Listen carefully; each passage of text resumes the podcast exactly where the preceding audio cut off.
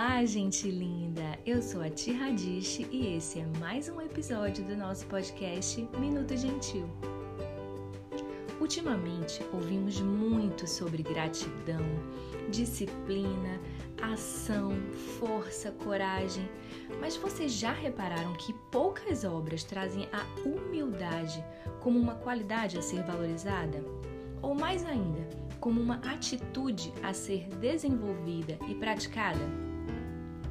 Hoje eu escolhi trechos do livro O Poder da Positividade, de Geraldo Rufino, para conversarmos um pouquinho sobre essa palavra já muito esquecida. O autor dedica um capítulo inteiro para falar sobre humildade e já começa assim. Fico triste quando percebo que já falamos muito mais em humildade do que falamos hoje. Quando eu era criança, a humildade era ensinada em casa, pelos pais, e se achar era uma coisa muito feia. Éramos ensinados desde sempre que ninguém teria interesse por uma pessoa que só se importasse consigo mesma. Hoje, vivemos principalmente na dinâmica de ser o melhor, estar certo, ser o mais bem informado enfim, acreditamos que só seremos felizes sendo vencedores em todas as coisas que tentarmos. E assim, nosso foco em valorizar outras pessoas não existe mais. Em uma sociedade que valoriza aqueles que mais cantam vitórias, fica complicado falar de humildade, porque todos querem ser estrelas da própria imagem nas redes sociais e nas conversas. A falta de humildade gerou muitos dos conflitos que vemos hoje. As pessoas se atacam por causa de posição política, orientação sexual, diferença religiosa. Todo mundo quer ser o campeão, estar sempre certo, ser o melhor. E assim esquece que vivemos em comunidade. A humildade é um valor dos mais importantes porque representa uma posição perante a vida que faz com que você seja mais leve, mais feliz e sempre disposto a ajudar e ser ajudado.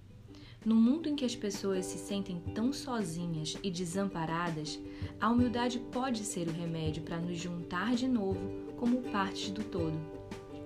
É por isso que você precisa também se soltar da noção de que ter humildade é se achar menos do que é, é ser menor ou até fingir que não reconhece o próprio valor. Não tem nada a ver com isso. Humildade não diminui ninguém, muito pelo contrário, engrandece. É conseguir andar pelo mundo sabendo que todas as pessoas são nossos semelhantes, são importantes, você não é o único que sabe das coisas e pode ser ajudado a qualquer momento. Ser humilde é abrir a porta para que o ajudem. E você está precisando de ajuda, todos nós estamos. Sozinho não vai conseguir realizar seus sonhos e viver bem. Ninguém consegue.